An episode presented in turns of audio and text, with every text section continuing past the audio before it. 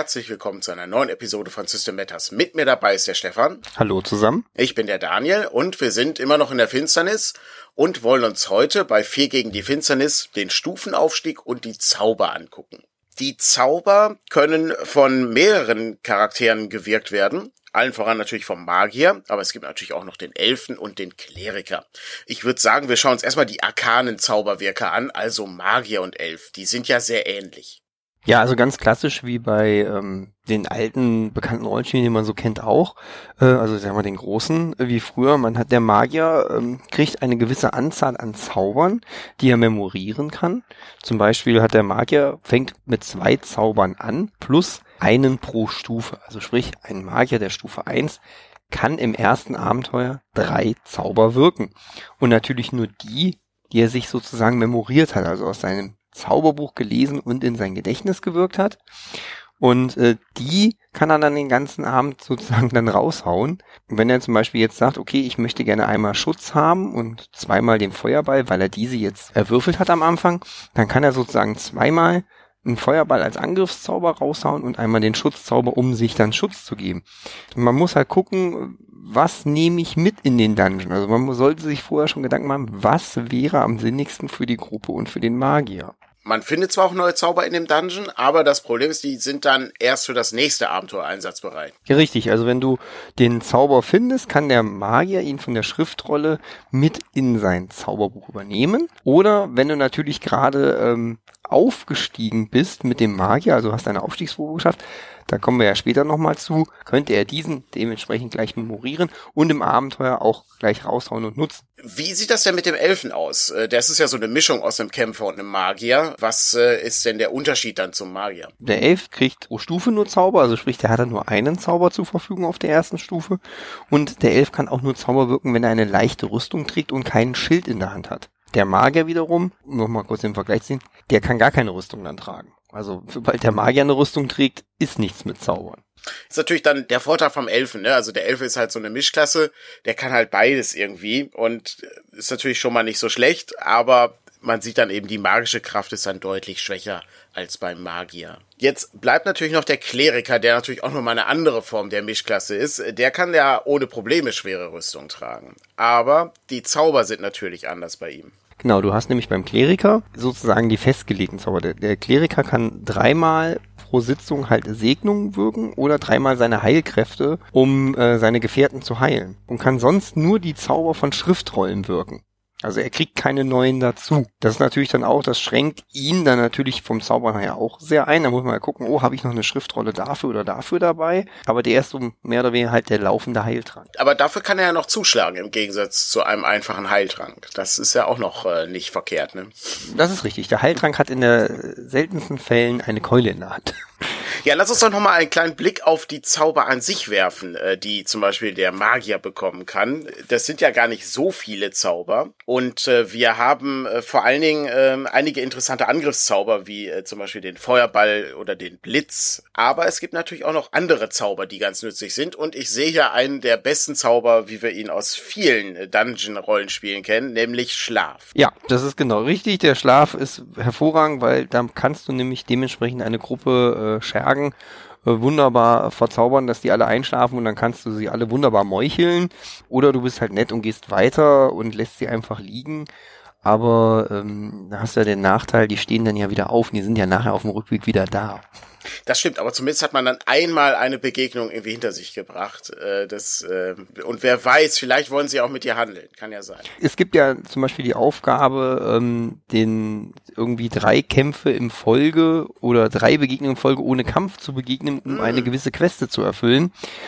Schlaf wäre da sehr hilfreich, weil du hast es dann dementsprechend ja ohne Kampf geschafft. Ist aber verkehrt. Eine gute Lösung, um die Quest zu lösen. Aber um mal kurz zusammenzufassen für die Hörer, damit wir mal wissen, welche Zauber es denn gibt. Mhm. Also wir haben zum Beispiel dann Segnung, der nimmt einen Fluch von einem Charakter oder in dem Sinne eine Versteinerung. Daniel, wir erinnern uns, mir hat der ja. Kleriker gefehlt. Ja. Der Elf steht immer noch da. Genau. Mhm.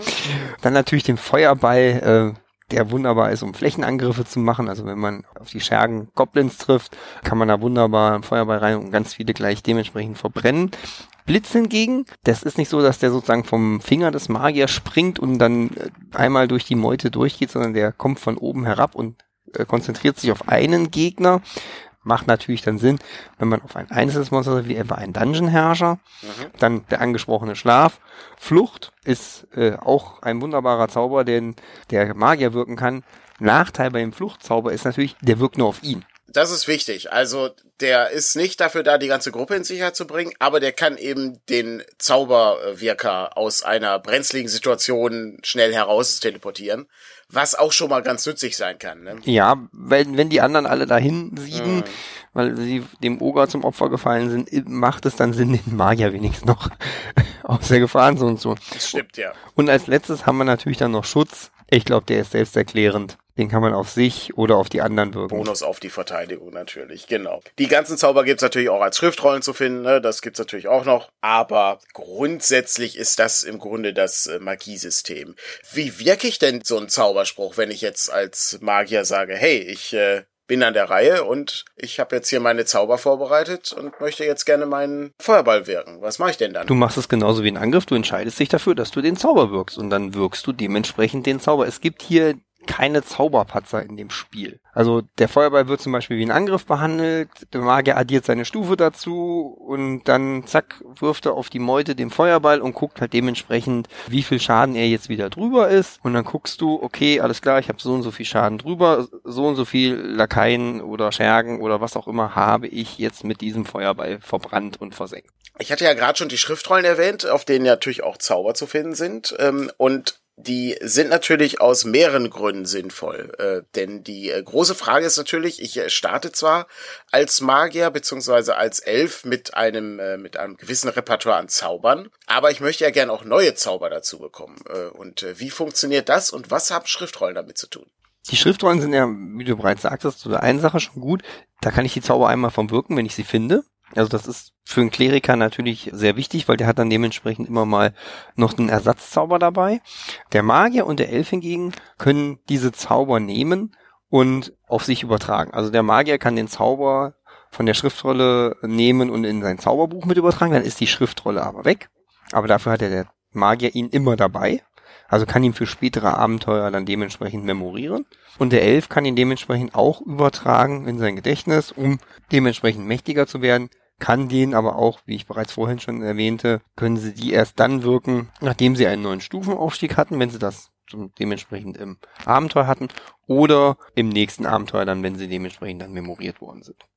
Es gibt auch eine Besonderheit bei diesen Zauberbüchern, das fand ich irgendwie ganz nett. Also, wenn jetzt zum Beispiel dein Zauberer Merlin äh, im Dungeon stirbt, du aber das Zauberbuch mitgenommen hast, und dann kommt dein Magier Berlin oben im Dorf neu dazu in die Gruppe und du gibst dem freudestrahlend das Zauberbuch von Merlin in die Hand, dann wird Berlin ein Problem haben. Ja, Berlin ist dann sehr traurig, weil er wird die Schrift von Merlin nicht entziffern können, weil Merlin in Geheimschrift geschrieben hat.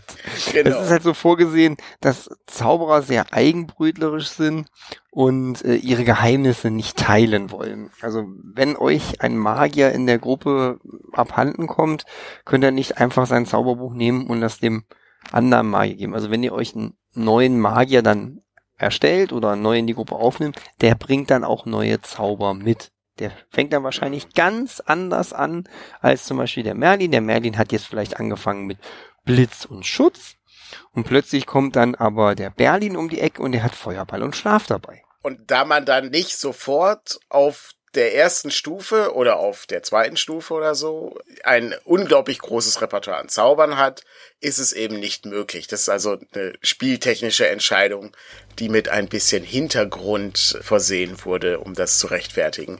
Ist aber eigentlich auch ganz fair an der Stelle, weil der Magier ist nun mal auch jetzt nicht unwichtig in der Gruppe. Ne? Das ist schon ein deutlicher Unterschied, wenn du eben äh, mit Schlaf und Flucht startest, als mit Feuerball, Blitz, Segnung und Schutz, ne, wenn du die direkt irgendwie hast. Na, als Magier, du musst ja, musst ja irgendwie den Ausgleich auch zwischen den anderen Subklassen dann finden. Genau. Und ich, wenn der Magier wesentlich mit noch mehr Zaubern starten würde, dann braucht man ja die anderen gefühlt nicht mehr. Und das wollen wir ja nicht. Wir wollen ja eben, dass wir weiter von allen Leuten in der Gruppe irgendwie was brauchen und ne, dass eben alle zusammenarbeiten und nicht einer irgendwie den die ganze Zeit das Spotlight hat. Auch wenn das natürlich ein Spiel ist für äh, Solo-Abenteuer. Das heißt also, natürlich hast du dann immer das Spotlight, aber trotzdem, der Magier sollte ja auch nicht irgendwie die besondere Figur werden. Das finde ich eigentlich auch.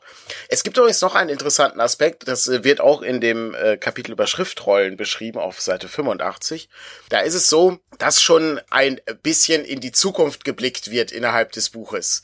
Denn es gibt für Vier gegen die Finsternis auch einige weitere Ergänzungen noch, die wir, wenn die Vorbestellung gut läuft, auch schon in Angriff nehmen könnten, wenn wir dann mit der Übersetzung starten.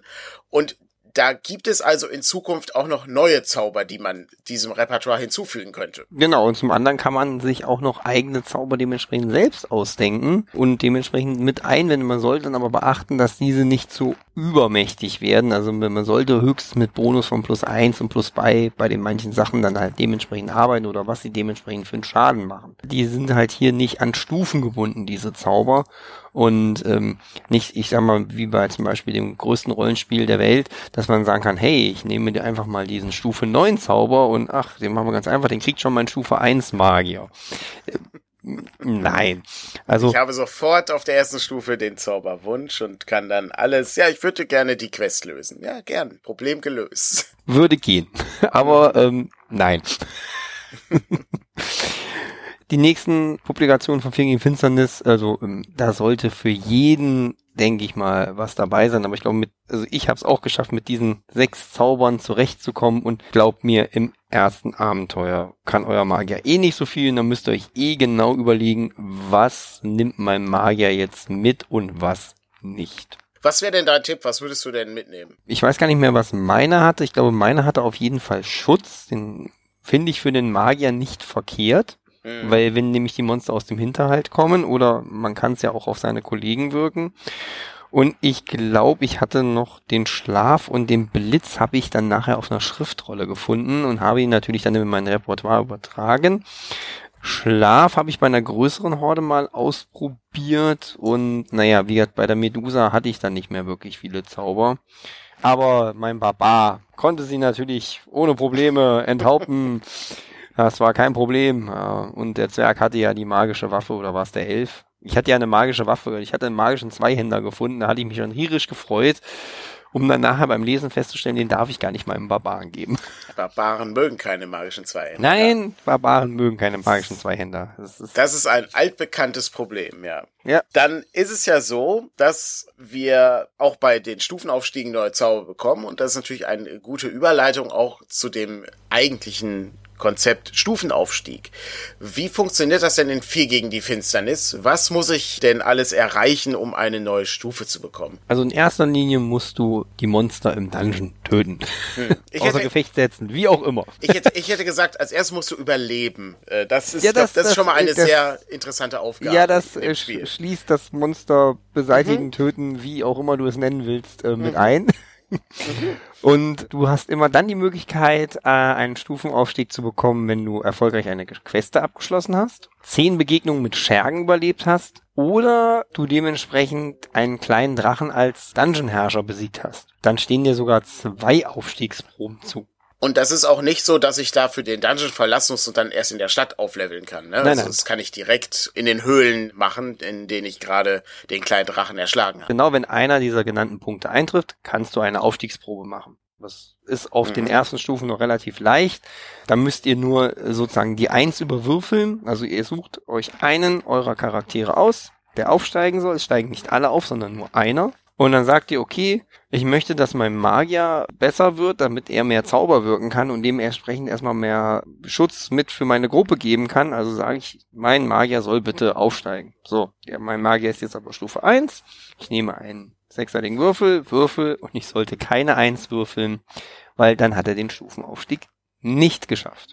Die Probe wird dann aber auch nicht wiederholt. Dann ist dieser Stufenaufstieg okay. äh, weg und dann müsst ihr wieder einen Anführer besiegen, eine Queste abschließen, zehn Begegnungen mit Schergen überleben oder und so weiter, um zur nächsten Aufstiegsprobe zu kommen. manchmal kann es ja passieren, dass ein verletzter Charakter auch aufsteigt, dann gibt es da auch noch eine kleine Besonderheit, dann bekommt er auch noch ein Leben zurück an der Stelle. Du bekommst nämlich mit dem Stufenaufstieg automatisch ein Leben dazu, also dein Charakter erhält ein Leben, damit er stärker und besser wird und natürlich auch ein verletzter Charakter würde dieses eine Leben halten, also sprich er ist einen Punkt weniger vom Tod entfernt.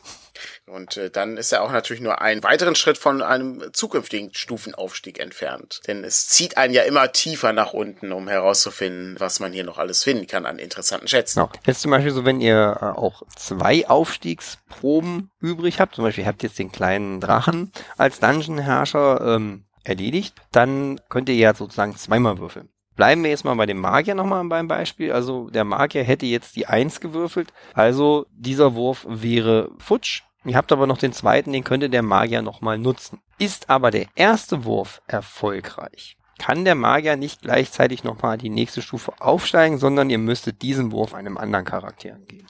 Damit alle im Grunde gleichzeitig so aufsteigen, dass es nicht zu weit auseinanderdriftet. Genau, dass du dann dementsprechend immer die Gruppe beisammenhältst. Es sei denn, es ist nachher so, ihr habt, also das ist dann die eine Ausnahme, ihr habt nur noch einen Charakter übrig, der das Stufenmaximum noch nicht erreicht hat. Also bei 4 gegen die Finsternis ist das Maximum erstmal die Stufe 5 und darüber hinaus könnt ihr dann in weiteren Folgepublikationen könnt ihr auch nur über die Stufe 5 hinaus aufsteigen. Aber in 4 gegen die Finsternis ist Maximum 5 und wenn ihr zum Beispiel drei Charaktere habt, die schon Stufe 5 sind, aber nur noch einen Charakter, der zum Beispiel Stufe 3 ist, könnte dieser sozusagen in dem Moment, wenn ihr das dann übrig habt, zwei Aufstiegsproben, könnte er beide nutzen, um auf Stufe 5 zu kommen. Das ist die einzigste Ausnahme, wo das möglich ist. Damit haben wir dann in der heutigen Episode Zauberei und den Stufenaufstieg äh, entsprechend erkundet. Und ich hoffe natürlich, dass wir hier dem ein oder anderen ein bisschen helfen konnten, das ganze Spiel etwas besser zu erfassen. Die Vorbestellung von 4 gegen die Finsternis läuft noch und es lohnt sich auf jeden Fall mitzumachen, weil man ja nicht nur alleine spielen kann, sondern es gibt ja auch noch eine Variante, wie man das mit mehreren Leuten spielen kann. Was vielleicht übrigens auch eine ganz interessante Podcast-Episode wäre, fällt mir gerade ein, Stefan. Da wäre ich dafür. Ja, also das könnte man, glaube ich, ganz gut machen, weil da gibt es ja auch Varianten und so. Das ist ist ganz unterhaltsam, kann man auch, glaube ich, gut zu zweit spielen, was auch ganz schön ist. Und dann gucken wir uns beim nächsten Mal einfach an, wie ein Spielbeispiel funktioniert. Oder wir haben auch noch ein paar Fragen offen zu dem Spiel. Das lohnt sich auch dann nochmal den einen oder anderen Fokus drauf zu legen. Da gucken wir dann einfach mal, was wir in der nächsten Podcast-Episode besprechen. Ansonsten vielen Dank fürs Zuhören und wir hören uns dann beim nächsten Mal wieder. Bis dann. Tschüss. Auf Wiederhören.